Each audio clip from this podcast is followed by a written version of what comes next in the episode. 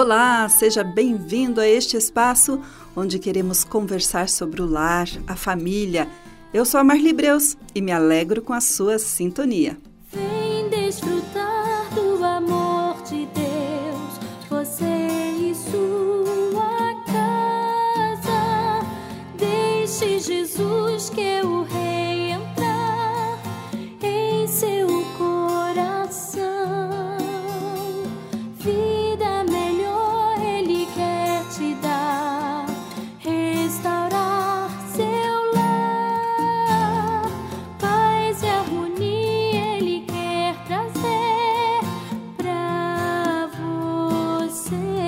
Olá, ouvinte! Hoje o assunto da nossa conversa é tolerância cristã.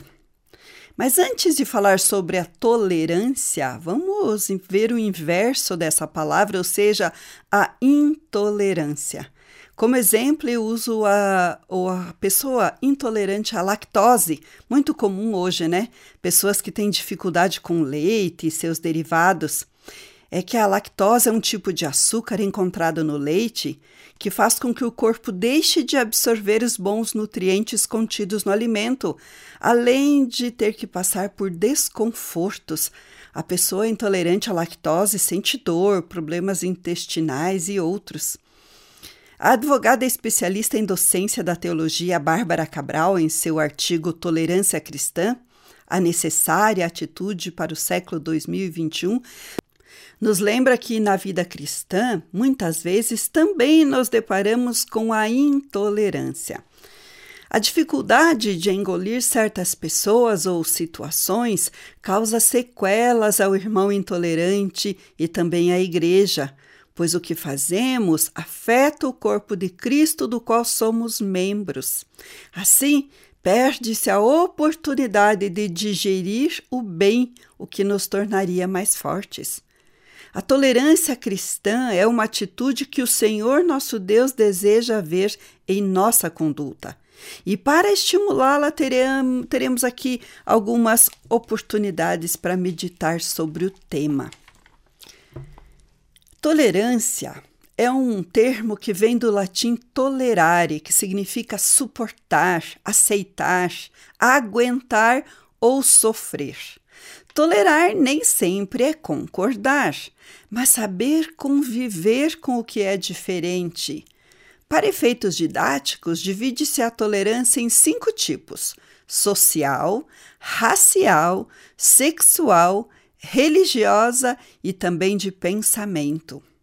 Tolerância social é conviver com pessoas diferentes em cultura, hábitos e também em poder aquisitivo. Tiago nos orienta a não sermos como juízes perversos, cabendo a nós olhar além do status social das pessoas. Você pode conferir isso lá em Tiago, capítulo 2, versículos de 1 a 7. Posso dar um exemplo. Vivo numa terra onde é educado tirar os sapatos para entrar na casa dos outros, diz a autora. Embora essa não seja a minha prática, eu o faço em honra a quem me recebe em seu lar. Já a tolerância racial é interagir harmoniosamente com pessoas que têm diferentes origens éticas. Em Levítico, capítulo 19, verso 34, o povo hebreu é orientado a tratar o estrangeiro que vivia no meio deles como se fosse um conterrâneo. Por sua vez, a tolerância sexual é o respeito entre pessoas de sexo diferentes. Os discípulos ficaram abismados ao ver Jesus conversando com uma mulher como se a intimidade com o Mestre, a verdade e a salvação estivessem disponíveis somente aos homens. Em Gálatas capítulo 3, versos 28, lemos que para aqueles que Cristo uniu, não há diferença entre judeu ou gentio, escravo ou livre, homem ou mulher. Somos exortados à unidade. Vemos aqui que no seio da igreja devemos praticar a tolerância social, racial e sexual. Ter tolerância religiosa é respeitar os diferentes credos religiosos. Um exemplo bíblico é o caso de pessoas que se convertem a Cristo após o casamento, mas seus cônjuges permanecem incrédulos. A palavra as instrui a não se divorciarem caso haja tolerância religiosa de ambos os lados. Confira isso em 1 Coríntios capítulo 7, versículos 12 a 16. Exercer a tolerância de pensamento é aceitar que há pessoas com gostos e opiniões diferentes das nossas. É com base nesse tipo de tolerância que o culto cristão deve conter tanto os hinos tradicionais quanto cânticos contemporâneos. A graça de Deus é revelada no conteúdo das canções, seja qual for a sua estrutura rítmica e melódica. Em tempos de polaridade política no Brasil, talvez a tolerância de pensamento seja mais difícil de praticar, não é mesmo? Mas a Bíblia nos recomenda a não nos envolvermos em discussões tolas e ignorantes que só servem para gerar brigas. Mesmo que tenhamos razão, Devemos instruir com mansidão aqueles que se opõem, crendo que só o Espírito Santo é capaz de mudar certos pensamentos. Então, nada de ficar aí arrumando briga e querendo que as pessoas pensem igual a você. De jeito nenhum. Somente o Espírito Santo, querido ouvinte, é capaz de mudar certos pensamentos. John Locke foi um filósofo inglês que escreveu em 1689 um livro chamado Carta à Tolerância. Durante seu exílio político na Holanda, Locke defende em seu texto que o cristianismo é tolerante, pois despreza tudo aquilo que gera a própria intolerância religiosa ou seja, as heresias, que são diversidades de opinião sobre a matéria da fé, e a união entre Estado e Igreja. Segundo esse filósofo, o cristianismo é teocrático, não defende nenhum tipo de regime político. O que importa é a salvação das almas. Ele afirmou também que nenhuma crença pode ser imposta pela força. Tal ideia, inclusive, vai ao encontro de Zacarias, capítulo 4, verso 6 e Romanos 10, 10. Ser cristão não é cumprir regras e ter aparência de piedade.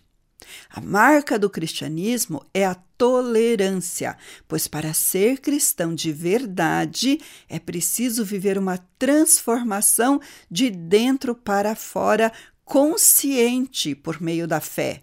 Assim sendo, o cristão está apto a praticar a tolerância genuína. Provérbios capítulo 16, verso 15 diz que o Senhor abomina os arrogantes, pois o amor não é arrogante. Tolerar o que é necessário não deve ser uma atitude arrogante, mas amorosa, assim como tudo o que precisa ser feito na vida.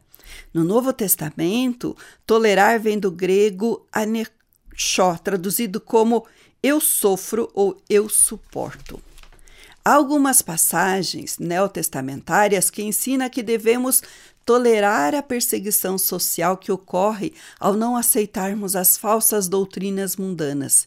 Em 1 Coríntios capítulo 4, verso 13, lemos que quando somos perseguidos, toleramos, devemos suportar as perseguições, tendo em vista o exercício da perseverança e da fé. Também devemos tolerar os sofrimentos advindo das adversidades e das circunstâncias desfavoráveis da vida, ou seja, as tribulações e aflições. Também tolerar as palavras de exortação, chamadas de mensagem de encorajamento, que são um convite à perseverança na fé, pois trazem ânimo aos nossos corações. E ainda tolerar conversas longas e difíceis que tenham necessários assuntos e argumentos, mesmo quando forem desagradáveis de se tratar. Devemos tolerar uns aos outros em amor, em sua dignidade e diversidade, dentro dos princípios de Deus, tolerando o que Deus tolera. A tolerância cristã é recíproca. Antes de apontar o dedo ao irmão, lembre-se das suas chatices, das suas manias, dos seus defeitos, das suas estranhezas e peculiaridades toleradas pela igreja. Pensemos, querido ouvinte, na tolerância como um remédio que é necessário tomar para curar a nossa arrogância. Mateus capítulo 5, verso 38 a 42, nos ensina a viver em uma sociedade onde o cristão sofre cada vez mais intolerância. Embora a palavra tolerância não apareça no texto, ele fala sobre ela. A passagem nos ensina a não sermos vingativos e a tolerar qualquer injúria que possa ser suportada pelo bem da paz. Romanos 12, 18 a 19, entregando suas preocupações aos cuidados do Senhor. Como afirmou Ellicott, é mais sábio entregar mais do que é exigido do que perturbar a calma do nosso próprio espírito por disputas e debates. Matthew Pole nos exorta que, em casos mais leves, devemos perdoar o mal feito a nós pelo bem da paz, em vez de nos apoiar no rigor da justiça, antes vencer o mal com o bem do que nos deixar vencer pelo mal dos outros. A tolerância tem seus limites. O próprio Cristo nos leva à tolerância escrupulosa. Ele não tolerava a hipocrisia, que impede a conversão, confirma lá em Mateus 23, 13.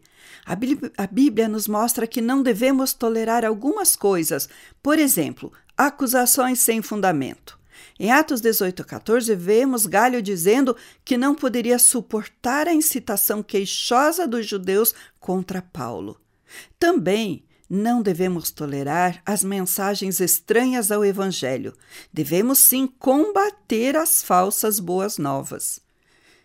Também não devemos tolerar os insensatos e exploradores, ou seja, os falsos mestres. A incredulidade também não deve ser tolerado. O próprio Jesus lamenta a dificuldade de continuar suportando aqueles homens que permaneciam incrédulos, mesmo sendo testemunhas de seus milagres, de seus milagres e sendo seus seguidores. É importante lembrar que há situações intoleráveis para que não confundamos tolerância com conformismo, conforme Romanos 12, 2. Paulo Washer disse certa vez que o amor suporta tudo, mas não aceita tudo, pois o que tudo aceita não é amor, mas omissão. Ser tolerante não é seguir o que o mundo crê, mas manter-se pacificamente incontaminado de suas pecaminosas deturpações.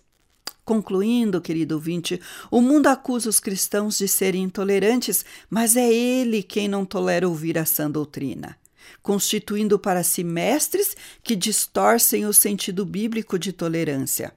No mundo onde o conceito de tolerância foi deturpado, cabe ao cristão mostrar o que se pode ou não tolerar por meio de ações amorosas, diz 1 Pedro 4,8.